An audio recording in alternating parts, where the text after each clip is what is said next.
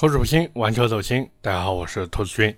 今天这期节目呢，我们也是终于开始五月份的听友问答了。其实本来应该前两期做这个的，但是呢，因为聊了一下海马汽车的故事，所以听友问答呢就给延期到这期来聊了。当然，这个听友问答呢每个月都有。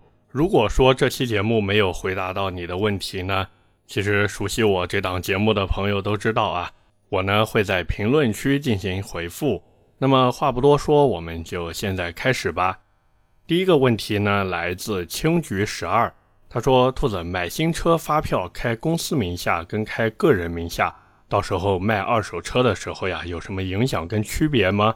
这个如果确实是公司买的车啊，买回来呢再作为二手车销售，没有任何的限制，包括一个过户的时间呢也是没有限制的。”一般来说呢，都是在买车之后三个月啊，但是卖车的时候呢，一般都是公司要通过二手车交易市场去开具二手车销售统一发票。开这个发票主要目的呢，就是为了去交那个百分之十七的增值税，还有一些其他的附加税费。那取得的收入呢，公司应该计入纳税所得额计算缴纳企业所得税。反正这个东西，开公司的朋友应该都了解。换句话说呢，就是你买了新车挂到公司名下，等你想卖车的时候呢，就必须要补交一个税款。其他的呢，其实就和我们个人买卖二手车都差不多，只是在过户交易的时候呢，需要提供的资料不太一样。那具体的呢，可以到你当地的车管所去问一下，好不好？下一个问题来自爱学习的巴扎黑，他说我自己试驾了一下蔚来 ET7。还有智己 L7、小鹏 P7，哇，这好多期啊！冥冥之中自有七意，Clear Love 直呼内行啊！另外呢，他还试驾了比亚迪汉和高和 HiFi X。他说，个人主要还是觉得操控更重要。为什么试完感觉智己最好，小鹏其次，然后是 ET7、高和汉？他觉得按硬件来说不应该是这样。想着说问问我可不可以分析一下这几台车。另外呢，他还想问，就是最近的前途 K20 为什么那么便宜？这个前途 K20 先跟大家在这边说明一下啊，前途 K20 呢，就是最近前途就是之前那个蜻蜓标志的一个牌子，然后呢，他们之前出了一个号称国产电动迈凯伦的车子，叫做前途 K50，但是当时呢，前途 K50 那个车子属于步子迈大扯着蛋了，于是就把前途这个牌子给差不多玩坏掉了。那现在他们通过 K20 这么一台两厢两门，甚至可以敞篷的后驱小电动车呢，想要重新杀回市场啊。那我们这个一个一个问题来说吧。先说你讲的这个操控性的问题，其实我是觉得你的这个感觉是没有错的，因为的确是智己 L7 的操控最好。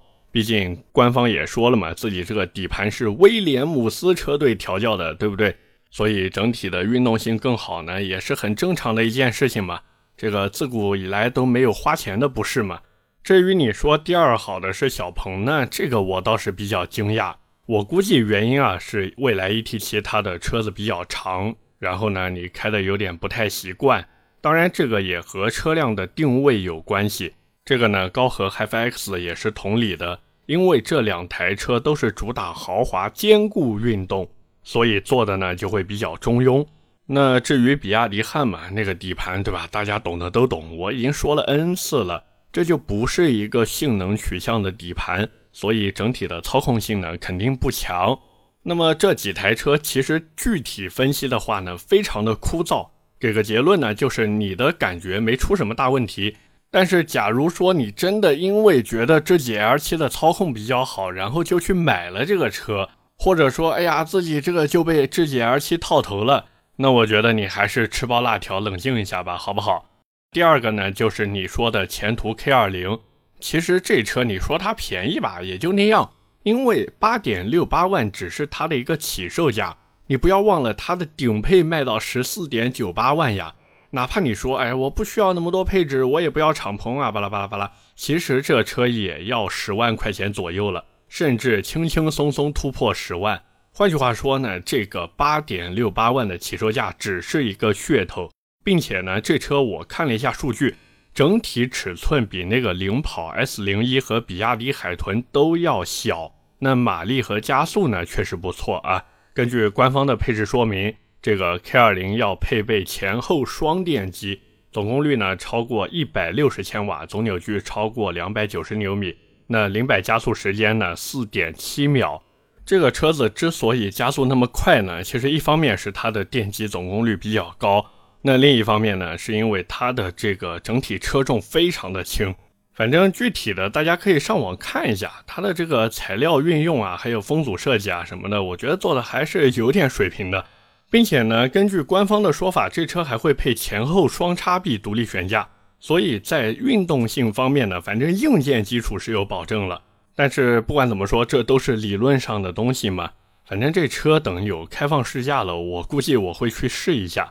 至于续航方面呢，官方说这个综合续航里程将达五百公里，但是各位也都知道嘛，现在用的都是 CLTC 续航了，那这五百公里估计对吧，打个七折八折，那也就是三百五四百公里这个样子嘛。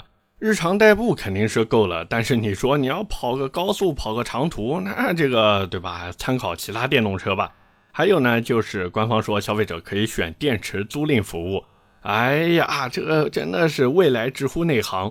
然后现在这个电池的租赁价格也出来了，六十个月，注意六十个月租那个标续的电池是一万九千八，然后长续航的电池呢是两万九千八，划到每个月呢那个长续航的版本就是五百块钱不到。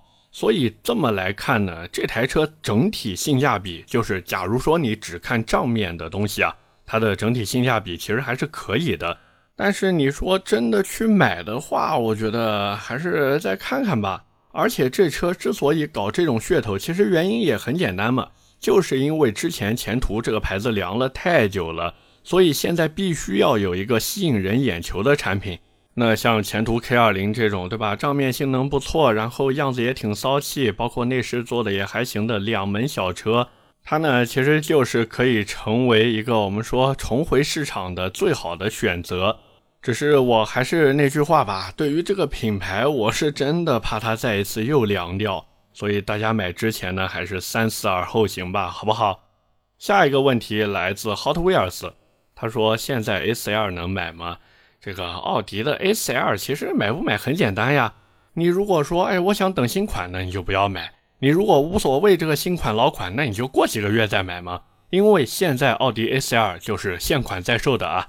因为那个购置税补贴的事情呢，现在基本上每家 4S 店都在回收优惠幅度，所以真的不要急，想买的话呢，再等一等，好不好？下一个问题来自 Donny 五二三三，他说马上要购入家里第一台美系车了，就是那台你每次都说好的锐际，他自己有一个问题，为什么同样是 2.0T 的锐际，它的这个发动机马力啊会比新蒙迪欧要高一些？他自己呢也对机械方面比较感兴趣，想让我讲一讲这个美系车的发动机。这个第一个啊，马力差距的原因呢很简单，就是调教不一样，其他的呢硬件上没什么太大的区别。那第二个呢，美系车的发动机如果展开说的话，我估计三期节目都聊不完，因为美系这些厂家，它每家都有自己的拳头产品。所以这边呢，就说一说福特的这个 2.0T EcoBoost（A.K.A. EcoBoost） 发动机，好不好？那这个发动机的诞生呢，其实就跟汽车环保法规越来越严格有关嘛。很多厂家都想着说，哎，我要降低排放，我要提高燃油效率啊，我要把这个作为我的目标。那为了实现这个目标呢，很多汽车厂商，对吧？大家也都看到了，真的是八仙过海，各显神通。像马自达那种，他就研究什么压燃技术，这个属于一个旁门左道啊，比较独特的一个技术流派。那像其他大部分的厂商呢，还是选择这个增压直喷技术，就是用更小的排量去实现更大的功率输出，进而呢降低排放，提高燃油效率。那福特呢，其实它算是研究这个涡轮机和增压直喷发动机比较早的车企之一。它在二零一零年的时候就推出了第一台 EcoBoost 的机头，那直到今天为止呢，这个 EcoBoost 的发动机已经形成了一个大家族了，里面有 1.0T、1.5T、2.0T、2.3T、2.7T、3.5T 等等等等，反正只要是个带涡轮的，它都给划到 EcoBoost 里面去了。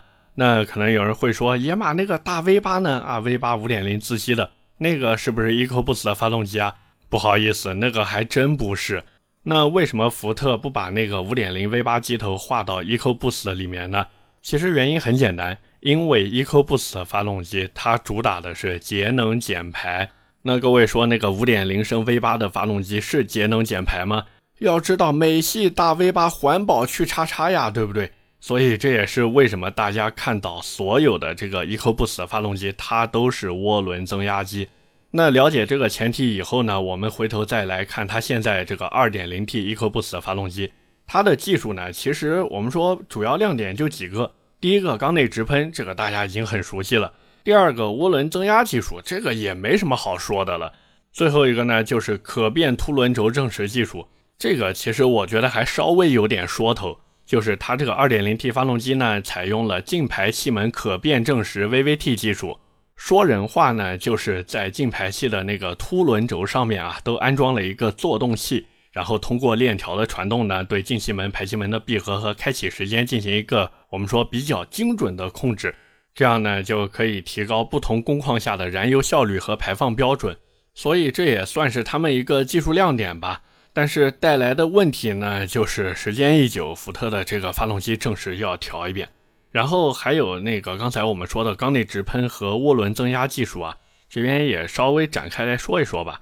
福特的这个缸内直喷技术呢，用的是比较成熟可靠的侧置喷油器。这个侧置喷油器呢，其实我一直觉得它就是一个省成本的方法，因为假如它用中置喷油器的话。那它这个成本对吧？因为中置喷油器它对于缸盖的结构和工艺要求会更高，但是带来的效果呢，就是雾化更好，并且能减少汽油直接喷射到气缸壁的概率。所以它还是为了省钱才用了这个侧置的喷油器。哪怕说它为了这个侧置喷油器，然后给发动机的活塞顶面设计了一个特殊的曲面，但是你还不如直接一步到位，对吧？用中置的喷油器，然后把你的那个缸盖啊什么的都做得好一点。但是没办法，福特就这么搞了。那至于涡轮增压呢？它这个技术主要就是用了一个双涡道增压器，它呢能把发动机的一四缸和二三缸的排气管分成两组，然后分别引入到增压器里面去，这样呢就可以避免排气干扰。那它这个发动机呢还用了集成式排气气管的设计。根据福特自己的说法呢，这个是有好处的啊，因为把这个排气气管安到这个气缸盖里面去呢。一方面可以利用发动机自身的冷却系统对废气进行一个降温，然后保护涡轮。那再一个呢，发动机冷启动的时候呢，可以更快速的暖机，提高燃油效率，降低排放啊。但是这些话呢，各位听听就好，千万不要当真。因为这种集成式排气的设计带来的最直观的后果，就是这个发动机的性能特别的差。所以这也是为什么很多玩车的人都在吐槽，就是说这个 2.0T 的 EcoBoost 发动机潜力特别的低。另外呢，还有人吐槽，就是这个机头基本上都是两千五百转才到最大扭矩嘛。其实对于日常驾驶的影响，无非就是低扭差一点嘛。那低扭差一点，解决方法也很简单嘛，就是你给油呀，你踩油门不就行了嘛？那假如有人说，哎，我舍不得踩油门，你看看现在这个油价多贵了，那这没办法，只能说这个美系车不太适合你啊。下一个问题来自锋芒君。他说：“兔子，我最近被奥迪各种消息搞得晕头转向，说 A4L 要换 1.5T，奥迪要下放 8AT 变速箱等各种消息接踵而至。然后他说他老婆已经中了奥迪 Q3 的毒了，他自己呢怕下手早了会后悔，然后自己呢现在就各种纠结各种乱啊。这个其实很简单，第一个奥迪 A4L 换 1.5T 呢，我觉得大概率就是做做样子。”然后下放八 AT 的可能性几乎没有啊，就是那个不可能，绝对不可能能发出这样的消息的，基本上都是那些我们说营销号啊，博人眼球，以讹传讹。各位想想看，奥迪又不是傻子，自己家成本不高的双离合摆在那边不用，偏要去买人家的八 AT 过来重新调教、重新用，这又不是利润空间大的那种高端车。奥迪 A4L，它在奥迪的体系里面就是一个跑量的，呃，你说低端车也不对，中端车啊，中端车，那它干嘛要给你弄 8AT 呢？对不对？那第二个中了 Q 三的毒，就是你老婆啊，中了 Q 三的毒，其实也很简单，那就是用魔法打败魔法。你呢可以让他去看一看奥迪 Q 三 Sportback，我估计他看完以后呢就不会喜欢普通的 Q 三了。那回到这个正题上来说啊，奥迪 Q 三呢，我估计过不了多久，最多也就是明后年，那这车就要换 A 三的那一套内饰了。所以，假如说你现在去买呢，这个对吧？帮奥迪清库存了呀，属于。所以我觉得你也可以带你老婆去看一看奥迪那个新 A3 的内饰，然后呢，等到 Q3 换完 1.5T 的动力总成，还有这个新内饰再去买。那假如说你本来就不想看那个 1.4T 或者 1.5T，你说，哎，我想看 2.0T 的版本，那我觉得其实也一样嘛，最起码等它换了内饰再说，好不好？下一个问题来自超级骏马。他说：“兔子想向你请教，哎，这不存在请教啊。他说想问一下关于轮毂修复的事情，并且呢，他也说了他自己的这个故事。事情呢是这个样子的：前几天他在高架上变道的时候，左侧车轮压过一个蛮大的异物，他觉得呢应该是其他工程车掉落的类似于板车轮子一样的东西，然后就导致他的左前左后轮直接爆胎。去 4S 店检查的时候呢，发现除了轮胎炸了以外啊。”左前后两个轮毂也有一定的磕伤，那左前轮毂他觉得应该是爆胎之后惯性行驶了一小段，所以呢就导致轮毂的外侧磨损比较严重。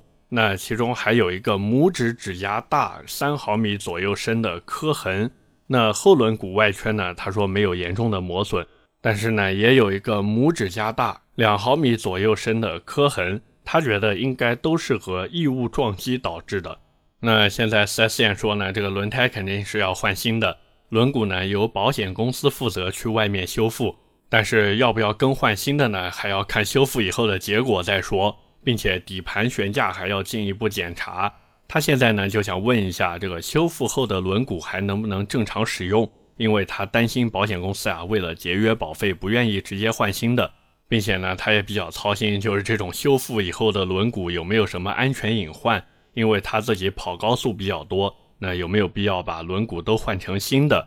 那他也说自己的车子呢是别克的君威 GS，然后 4S 店呢给他报价，就是说这个轮毂大概是在一千块钱左右一颗，然后想让我帮他解答一下。还有就是要不要把新轮胎都放前轮，然后修复的轮毂都放后轮？这个其实很简单啊。首先，就你这种，对吧？一个三毫米磕痕，一个两毫米左右磕痕的影响真的不大。其实你修一下继续用也行，也没什么特别大的安全隐患，因为真的小伤呀，小伤。那其次呢，君威 GS 你换原厂轮毂呢，真的就是小可爱了，一样一千块钱左右，你都能在外面买一颗悬压的轮毂了啊。当然啊，你这个换新呢，你两颗只要两千块钱，对吧？两千多块钱。但是你如果换一套新的，那 可可能要四千多块钱、五千块钱了。但是有一说一呢，你换一套新的那种悬压轮毂，比你这个原厂的低压铸造不知道好到哪里去了嘛，对不对？你只要轮胎数据不要变，真的随便换不违法。那至于你说要不要把修复的轮毂放在后轮，我觉得可以啊，可以这么弄。但是你记得啊，给那个没有伤的轮毂呢装新胎，给这俩伤过的轮毂呢装旧胎啊，放在后面。这样呢就更合适了，好不好？下一个问题来自听 EM 六，他说想问一下二手车的价格都是怎么定的呀？为什么有的二手车那么贵，有的呢就特别便宜？比如车龄十二年的途观落地三十五万多，挂六点五万，那汉兰达的二点七那个版本却可以卖十万左右。那他之所以有这样的疑惑呢，主要是因为他今天买商业险啊，看到自己车子的残值就不忍直视。然后呢，他就说，因为身边有人讲这个十万的车一年亏一万，还有人说这个里程一万公里亏一万，想问一下我是怎么看的？那这个二手车的价格制定其实很简单嘛，这东西对吧？就跟你卖二手的 PS 四一样，有的人呢愿意多亏一点钱卖，有的人不想亏那么多钱，但是呢，终究都是有一个范围的，尤其呢是车商给出的定价，基本上呢都是会参考市面的一个价格。顺便呢，结合一下车况，比如说漆面呀，有没有大事故呀，有没有出险记录呀，然后有的还会对吧，看看你的行驶里程，看看你内饰的好坏程度等等等等。那一般的车子如果没出过大事儿的，你就算漆面和内饰惨不忍睹，其实也就稍微再少卖一点点钱。那至于你说所谓的这个一年亏一万或者一万公里亏一万，这种东西不靠谱的程度呢，约等于人家说酸儿辣女，所以听个乐呵就好了，好不好？下一个问题来自听友二零六四八四七九四，他说能不能讲一讲领跑的 C 零一？哎呀，这车我还在想要不要单独开一期聊一聊呢。那这边先简单的说一说吧。之前呢，领跑出了一个 SUV 叫 C 幺幺，其实也就是那 C 十一。但是现在呢，又出了一个五米车长的领跑 C 零一轿车，这个总体价格呢，C 零一比 C 幺幺贵一点点。那实际上领跑一直玩的是什么呢？就是所谓的性价比路线。不管是这个轿车 C 零一，还是那个 SUV C 幺幺，你看它的主销配置，你会觉得哇塞，性价比爆炸呀！但是，假如说你真的看了它的销量，你会发现，哎呀，真的有点惨。而且，领跑的车子其实一直都有一个问题，这个是我在之前体验领跑 C11 时候发现的，就是领跑的车子，你如果只把它摆在那边看，你会觉得哇，这车非常非常的棒。但是，假如说你真的买回来，你开一段时间，你会发现，哎呀，这车的底盘好一般呀，哎呀，这车的电控系统做的也不咋地呀。哎呀，它的耗电量好高呀！反正各式各样的问题就都来了嘛。其实领跑的车子，我一直觉得像什么呢？就有点像我们花十块钱去吃了一碗黄金蛋炒饭。可能这个十块钱一碗的黄金蛋炒饭呢，你看上去觉得哎，跟那种卖六十八、八十八、一百八十八，甚至一百九十八的黄金蛋炒饭都差不多。但是你如果真的吃了，你会发现，哎，这个味道不对呀。这个里面怎么还有鸡蛋壳呀？哎呀，它这个米饭的品质也没有别人的好呀。但是有一说一呢，这个在中低配的车型，它的主销车型里面啊，它这个价格定的确实挺有杀伤力的。那假如说你信任领跑，你觉得说，哎呀，它后期可以通过 OTA 去改善各种的问题，那我觉得你可以去买。但是假如说你跟我一样，对它的后续 OTA 都不抱什么指望的，那我觉得还是三思而后行吧，好吗？下一个问题来自小狗熊，喜欢下雨天。他说：“兔子，我是一个钓鱼佬。哎呀，你好，你好，我也挺喜欢的。”他说：“家里有两个孩子，最近呢被途达种草，能不能聊一聊这个车子？另外，H 九、坦克三百、大狗这几个带四驱的车，选哪个合适呢？预算二十五万以内。”哎呀，有一说一，我就喜欢这样子问问题的。各位其实把自己的需求、还有预算、还有自己的一些用途场景给说出来，那这个推荐真的非常好推荐了呀。首先，日产的所有车子，除了那个太好玩的奇骏，还有那个没什么人买的 2.0T 天籁，其他都是新瓶装旧酒。实际上，包括那个 2.0T 的天籁呢，它的技术也已经好几年了。当然，这也没办法，毕竟这个技术日产没技术已经是公认的事实了。所以你看，现在日产他们除了会靠轩逸这种车子掐掐烂钱以外，还有什么特别亮眼的东西给到我们普通消费者吗？还是说你真的指望靠那个三缸机？哎，别闹了，对吧？所以真的不推荐你去买途达。那再一个，长城的哈弗 H 九还有坦克三百呢？你日常钓鱼的话，这两台车通过性其实还是很棒的。但是注意，坦克三百和 H 九都是带大梁的。那这种带大梁的车子呢，日常驾驶的时候其实舒适度不是特别的好。那我自己也是当爸爸的嘛，反正我是特别不希望我儿子坐在后排，然后每天对吧，在那啊啦哇哇哇颠的跟什么一样的。所以综合来看呢，我推荐你还是去买哈佛大狗吧，因为你日常钓鱼的话，其实哈佛大狗真的足够用了，而且你又是买四驱版的。那你想想看，你钓鱼的路能有多烂呢？所以哈佛大狗的四驱绝对够你用了，好不好？下一个问题来自听友二幺八九五六八四九，他说：“兔子能不能聊一聊思域混动的产品定位和目标人群，尤其是两厢版本的，能不能我给评价一下？”嗯，这个车嘛，怎么说呢？没什么好评价的，因为我觉得这车肯定卖不好。这车它的产品定位是买菜省油。但是到了国内来以后呢，它这个厂家那边到底会定一个什么样的用户画像？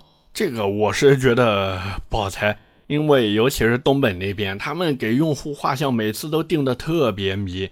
反正我是觉得这车就是给那些人傻钱多的人准备的，因为这车据说要卖到十八万左右。那假如说真的是这个价格，你会买吗？反正我是不会买啊，我宁愿加点去买雅阁都比这玩意儿强，对不对？所以这车真的我实在是不看好。那么聊了这么多，下面就到了我们今天最后一个问题了。这个问题呢，来自心动嘉宾 AL，他说：“兔子十万左右的二手车有没有什么推荐的？他自己的需求呢，就是三厢合资，好玩年轻。目前呢，自己喜欢雪佛兰迈锐宝 XL、阿特兹2.5、零度280、一九款速腾。问我这些车子该怎么选，然后选哪年的？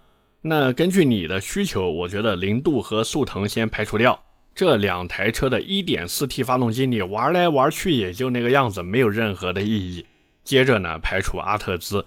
阿特兹这个车子，你别看它2.5的排量，它实际的动力真的光吼不走。之前那句话怎么说来着？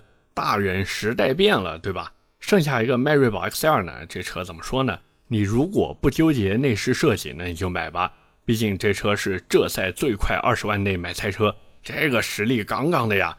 至于具体买哪一年的车子呢？反正只要是九 AT 加 LSY 机头的就可以了。哦，对了，你记得买那个 Redline 红线版本啊。另外呢，就是如果给我十万左右的预算呢，而且还必须要三厢车，那我可能大概率啊会花十三四万买一台一七款的凯迪拉克 ATS-L。那或者老一点的呢，就是二零一一款的雷克萨斯 RS 二五零。那要不然呢，就是买一五款的宝马三二零 i 也可以。这几台车呢，我觉得都还行吧，价格都在十三四万这样。那实际上，如果撇开三厢车这个限制的话，那我的首选应该是一五款的进口两厢宝马幺二零 i 运动设计套装。哎呀，我这个说的真的已经很详细了，对不对？这个车子一定要买带 M 套件的运动版。否则，假如说你想换一个双边单出的排气呢？假如说你买的是不带 M 套件的版本，那不好意思，你可不能只单独换一个后唇了，你要连着整个后保一起换掉。可是，假如说你买的是这个 M 套件的版本啊，你只需要花个小几百块钱给它配一个后唇就行了，非常的方便。OK，那么以上就是我们今天这个留言问答的全部内容了。那还是那句话。节目里面没有念到你的问题呢，我也会在评论区进行一个回复，好不好？那么今天关于这个留言问答就先聊到这儿，下面呢是我们的留言互动环节。上一期节目呢是我们海马汽车故事的下篇啊。那么第一条留言来自昆腾，他说高考考完了又可以听节目了。哎呀，我是真没想到还有这个高三的考生在听节目啊。哎，要不在这边做一个调查吧？各位听我节目的，你们这个到底多大？就是还在念书的各位，就比如什么小学呀、幼儿园啊，这好像太小了啊。这个正在念初中、高中、大学的朋友呢，你们呢也是可以在留言评论区里面告诉我，好不好？这也是做一个小小的调查。那对于昆腾这位朋友呢，我也是对吧？送上我的一份祝福。祝你鲤跃龙门，考上自己心仪的大学，选到自己理想的专业，好不好？下一条留言来自哇卡布奇诺，OK，他说听了两集啊，就听到推荐两厢昂克赛拉的时候，眼睛一亮，还是云改车吧，说故事也可以，就是海马确实太冷门了一点，这个也是非常感谢你给的建议啊。那之所以这一次要聊海马汽车呢，主要就是因为上一次前段时间啊。